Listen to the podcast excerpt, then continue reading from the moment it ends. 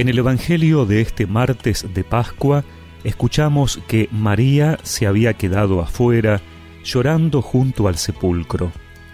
Mientras lloraba, se asomó al sepulcro y vio a dos ángeles vestidos de blanco, sentados uno a la cabecera y otro a los pies del lugar donde había sido puesto el cuerpo de Jesús. Ellos le dijeron, Mujer, ¿por qué lloras?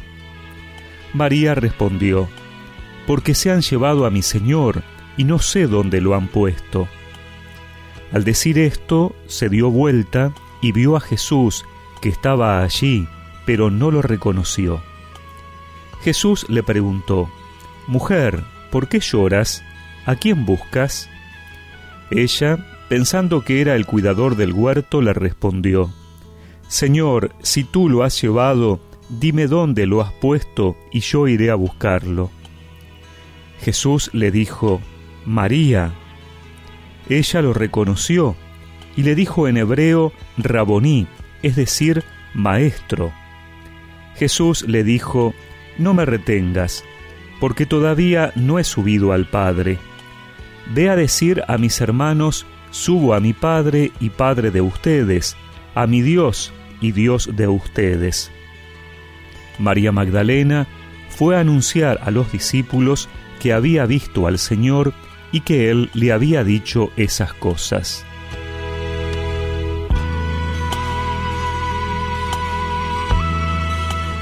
María Magdalena se queda fuera del sepulcro sola.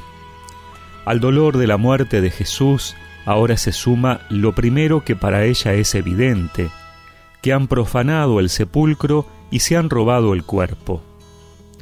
Visitar ese cuerpo y hacerle las unciones mortuorias era su misión. Pero ahora ni siquiera podía acompañar a Jesús de esa forma. Y su dolor es tan grande que ni siquiera logra reconocer al Señor resucitado cuando se le aparece. Sin saberlo, ella está encerrada en una tumba, porque se ha quedado con la imagen del Cristo destrozado por los azotes y la cruz, la imagen del Cristo muerto, la imagen del dolor y la tristeza, la de la soledad y el abandono.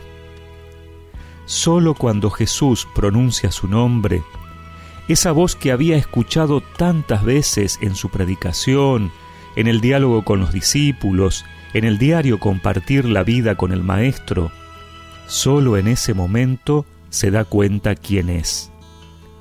La presencia de Jesús se le hace patente a María no por su imagen física, sino por su palabra.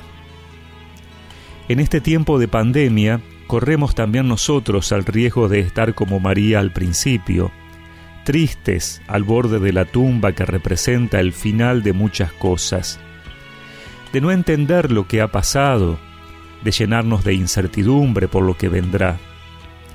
Corremos el riesgo de no reconocer que también en este tiempo Dios se acerca a nosotros de muchas maneras, de no reconocerlo porque estamos encerrados en nuestros propios pensamientos o sentimientos. Jesús también pronuncia tu nombre hoy.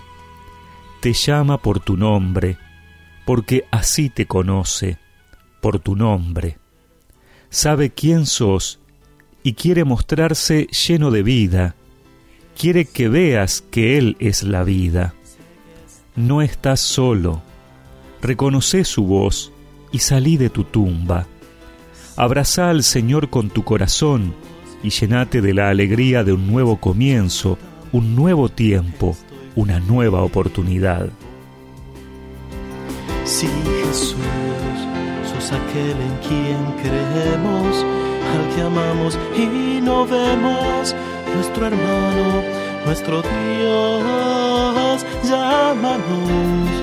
Te escuchamos y seguimos, que es verdad que estamos vivos nuestra vida sos vos. Oh, Jesús, sé que estás vivo. Si vos vivís, también estoy vivo. Y recemos juntos esta oración.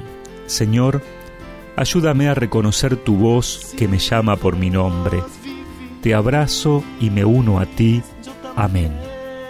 Y que la bendición de Dios Todopoderoso, del Padre, del Hijo y del Espíritu Santo los acompañe siempre. Yo también estoy.